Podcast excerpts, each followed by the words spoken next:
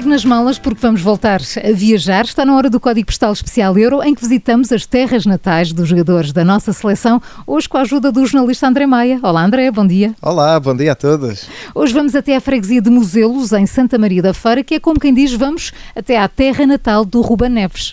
É, o Rubén Neves que diz a lenda, até esteve pouco tempo por lá, não é? Dizem as escrituras que aos 5 anos o Rubén acabou uma licenciatura, aos 9 saiu de casa dos pais para ir para o Porto, eh, aos 12 já teria uma carta de pesados e aos 17 já era titular no Porto. muito bem, muito bem. Agora, quais destas é que são verdade, André?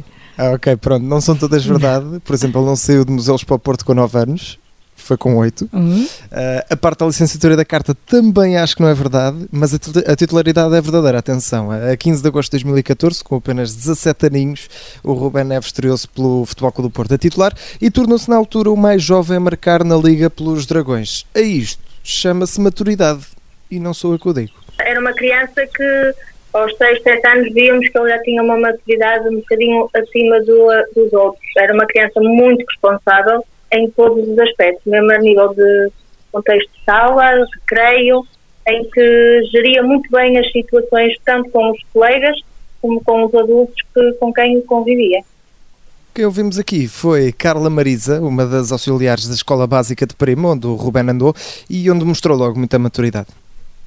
André, é daqueles casos em que podemos dizer que a braçadeira de capitão estava destinada. Estava completamente, Júlio, completamente. Aliás, o Ruben ainda é o capitão mais novo, mais jovem eh, da história da Liga dos Campeões, com apenas 18 anos, e, e estava escrito que ia ser assim. O que dava nas vistas era a resolução dele diante dos problemas.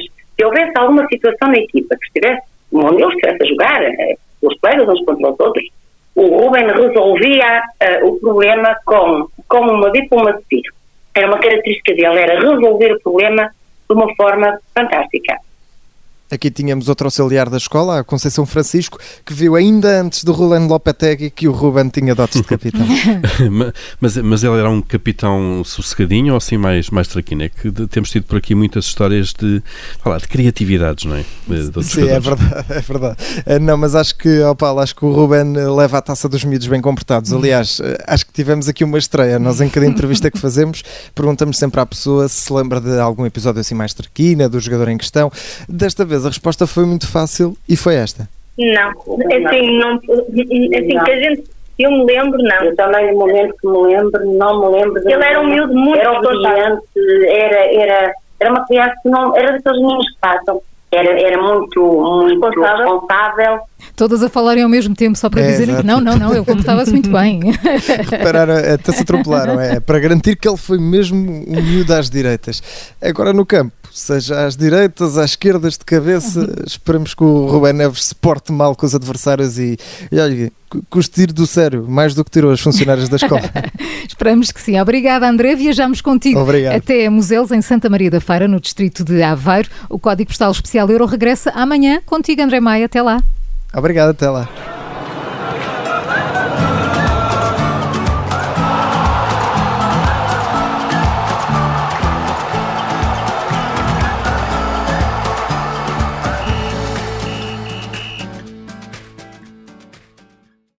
Obrigada por ter ouvido este podcast. Se gostou, pode subscrevê-lo, pode partilhá-lo e também pode ouvir a Rádio Observador online em 98.7 em Lisboa e em 98.4 no Porto.